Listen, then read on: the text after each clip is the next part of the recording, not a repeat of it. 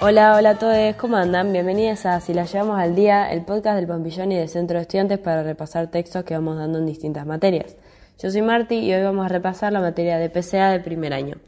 En este episodio vamos a ver el texto de Colombo, el capítulo que habla sobre el estructuralismo genético de Piaget.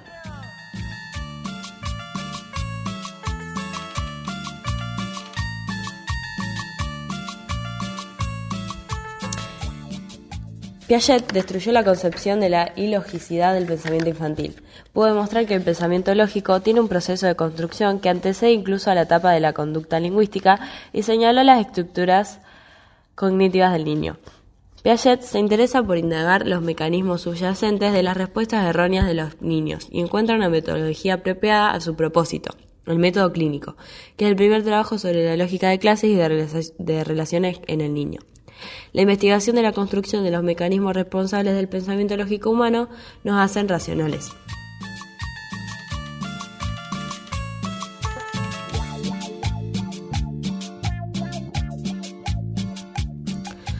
La psicología genética nace de una problemática epistemológica de trasfondo filosófico.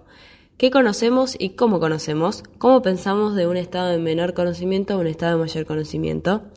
Parte de que hay una multiplicidad de conocimientos científicos porque el conocimiento no se deriva de la percepción, como los empiristas, sino que intenta dar cuenta del recorrido por el que estos conocimientos se construyen.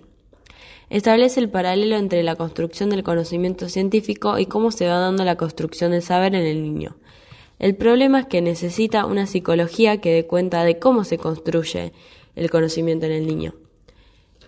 Entonces crea esta psicogenética para utilizarla como campo de experimentación de, sus hipótesis epistemológicas, que es descubrir los mecanismos responsables de complejización del conocimiento y no de sus contenidos específicos. Para Piaget, el conocimiento no es un estado, sino un proceso activo. Tanto el sujeto que conoce como el objeto a conocer cambian en el proceso de interacción, en el proceso de conocimiento. Se enfrenta al empirismo, que dice que el sujeto es pasivo y que adquiere conocimiento por experiencias sensibles y que el pensamiento es solo un reflejo de la cosa. Construimos conocimiento a partir de la interacción entre el sujeto que conoce y el objeto a conocer, dice Piaget. La reorganización y reformulación de teorías no acumulativas es un proceso dialéctico. Estudia el desarrollo de la inteligencia infantil, la psicogénesis. El interés en niños de manera general. El objetivo es dar cuenta de cómo se construyen las categorías cognitivas y cómo se determina el mecanismo de formación de esas categorías. Explican funciones mentales por su modo de formación, el desarrollo de estas estructuras. Conceptualiza el desarrollo del comportamiento humano, la construcción de las estructuras cognitivas a partir de la lógica.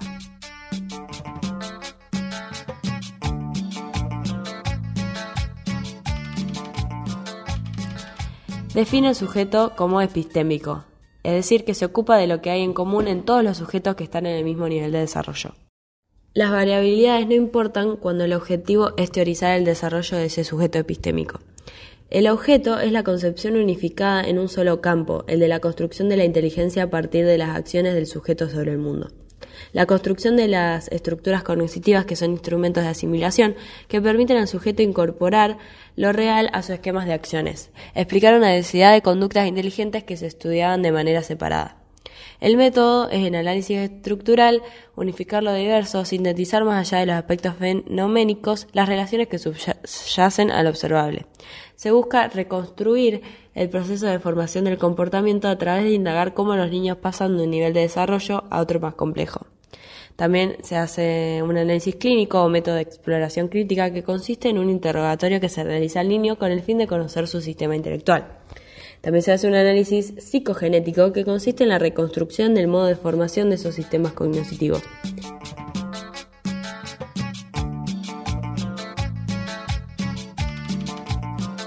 Piaget integra el método estructural, la perspectiva psicogenética y el análisis clínico como un proceso de descubrimiento y conceptualización que permite la organización de la actividad intelectual a partir del análisis del comportamiento del niño. Por el análisis estructural hace un corte del desarrollo buscando las relaciones para comprender los sistemas cognitivos que utiliza el niño y la naturaleza de esas relaciones. Por el análisis clínico comprende justificaciones que el niño da a su accionar y por el análisis psicogenético explica el mecanismo por el cual los sistemas cognitivos se producen unos a partir de otros, no limitándose a describir lo que los caracteriza. La estructura, según, eh, según Piaget, eh, parte de la influencia de la Gestalt, sistema regido por leyes de totalidad, aunque en esta teoría las leyes se consiguen como invariables e independientes del desarrollo evolutivo con un equilibrio estático, pero Piaget las ve como un equilibrio móvil. El carácter de totalidad del sistema armado por transformación, es decir, producir nuevos elementos a partir de otros elementos, donde toda estructura debe estar autorregulada de modo que las transformaciones no conduzcan fuera de los límites de la estructura. La estructura no, no es observable ni corresponde a la serie de comportamientos realizados por los niños. La estructura se corresponde con la organización de la actividad intelectual que preside y dirige la formación de la seriación efectiva. La estructura debe ser inferida por el investigador examinando comportamientos y justificaciones.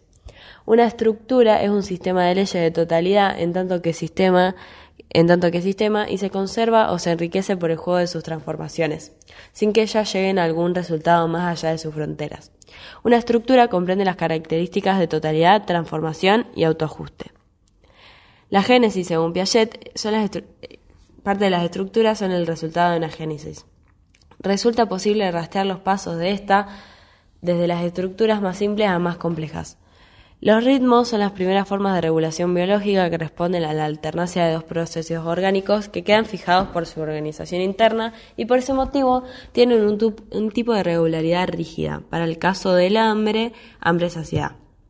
Por ejemplo, las regulaciones son las actividades más complejas que introducen modificaciones y ajustes en función de la experiencia y determinan la aparición de comportamientos orientados avanzando a una dirección de una equilibración cada vez más estable. Por ejemplo, las coordinaciones motrices o perceptivas. Las operaciones son eh, sistemas de transformaciones coordinadas que han llegado a ser reversibles y son propias del pensamiento lógico. Toda génesis parte de una estructura y desemboca en otro. No hay comienzos absolutos, pues siempre se parte de algo y los términos A y B son siempre estructuras de distinto nivel de complejidad. Toda estructura tiene una génesis.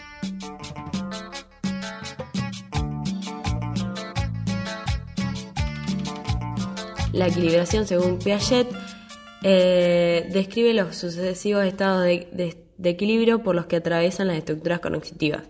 Las formas de equilibrio tienden a ser cada vez más estables que las anteriores, que significa un desarrollo de los intercambios entre el individuo y el medio, de una mayor rigidez a una movilidad cada vez más estable. El equilibrio se ve como móvil y estable, tanto más móvil cuanto más estable sea. Las características de la estabilidad, que no significa inmovilidad, la compensación, que son acciones del sujeto para equilibrar las perturbaciones del medio, y la actividad, que es oposición a pasividad. Cuanto mayor el equilibrio, mayor es la actividad que despliegue el propio sujeto epistémico. Una estructura estará en equilibrio siempre y cuando el sujeto sea más activo para poder compensar las perturbaciones, primero a través de la inteligencia práctica y luego anticipando las perturbaciones por medio del pensamiento.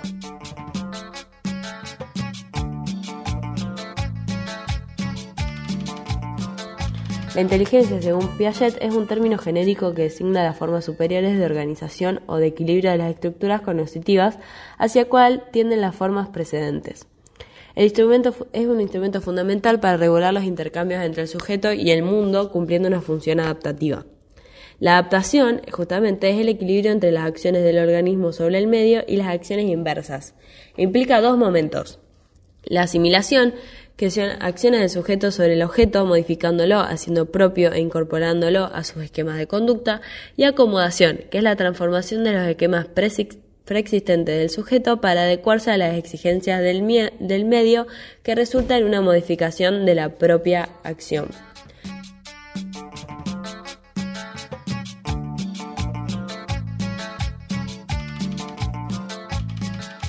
Los estadios de desarrollo intelectual que es un orden secuencial, eh, secuencial de construcción de estructuras intelectuales, fue propuesto por Piaget. La, es una orden de sucesión constante, no importa tanto la cronología, sino es que es una orden constante. Cada estadio se caracteriza por una estructura de conjunto, por lo que pueden explicarse las particularidades del comportamiento recurriendo a leyes que rigen la totalidad. Estas estructuras son integrativas, no se sustituyen unas a otras, sino que se integran a modo de subestructuras conservando su sus propiedades o bien enriqueciéndose. El primer estadio empieza con el periodo de inteligencia sensorio-motriz, luego el periodo de inteligencia representativa y el periodo de inteligencia operatoria, que es concreta y formal. Las acciones están en la base de todo conocimiento posible. Es a partir de ellas que se comienza a conocer el mundo y a sí mismo. Del inicial ejercicio de los reflejos, en diálogo con el ambiente, surgen por diferenciaciones adquiridas las organizaciones de las acciones sensorio-motriz. Alrededor de los dos años, con la aparición de la función semiótica, que permiten el juego simbólico, el lenguaje, el dibujo, la imagen mental, mental etc., surgen las primeras abstracciones. La acción de ser perceptiva y motriz pasa a reconstruirse en el plano de las representaciones. Niño es capaz de hacer primeras indiferencias espaciales, clasificaciones figurativas, relaciones causales, pero es incapaz de estructurar y equilibrar las relaciones que establece. Alrededor de los 7 u 8 años comienzan a coordinarse acciones interiorizadas, operaciones reversibles. El niño opera en el plano del pensamiento por sistema de acciones virtuales que garantizan la conservación de sus, de sus propiedades. El niño todavía necesita para razonar la presencia concreta de objetos. Periodo de operaciones concretas. El periodo siguiente son las operaciones formales a los 11 años, el niño comienza a ser capaz de desprenderse de los datos concretos y comienza a razonar no solo sobre lo real, sino sobre lo posible, o sea, razonar de manera hipotética, lógica, aplicable a cualquier contenido.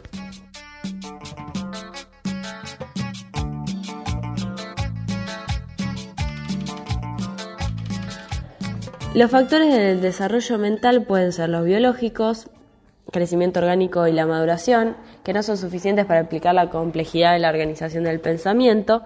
Las conductas más complejas requieren de un mínimo de interacción con el medio y cierta experiencia. Exigen organizaciones abiertas al enriquecimiento a través del desarrollo.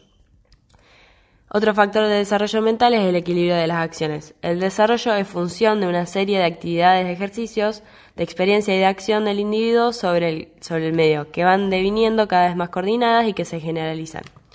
Se van organizando formas de intercambio más autorreguladas a lo largo de la evolución. El proceso de equilibración es activa, la, estructuración creciente, no a priori ni tiene una intencionalidad subjetiva. Eh, otro factor de desarrollo es la coordinación interindividual, que son interacciones y transmisiones sociales espontáneas que, aunque son insuficientes en el desarrollo, intervienen en el proceso de socialización de los niños, favoreciendo o lentificando ese desarrollo. El último factor es la transmisión educativa y cultural. Las prácticas educativas de las comunidades varían y pueden ofrecer presiones sobre las particularidades de los contenidos las conceptualizaciones de los individuos, aunque no de la organización misma. Por último, define la afectividad, que es solidaria en el desarrollo, como dimensión energética de todo comportamiento. No existe sin la intervención de procesos cognitivos, que son irreductibles el uno al otro, pero no significa que no tengan un desarrollo funcional paralelo. Es decir, la autorregulación o equilibración constituye el proceso formador de las estructuras. Ese fue el episodio de hoy, espero que les haya servido y nos vemos en el próximo.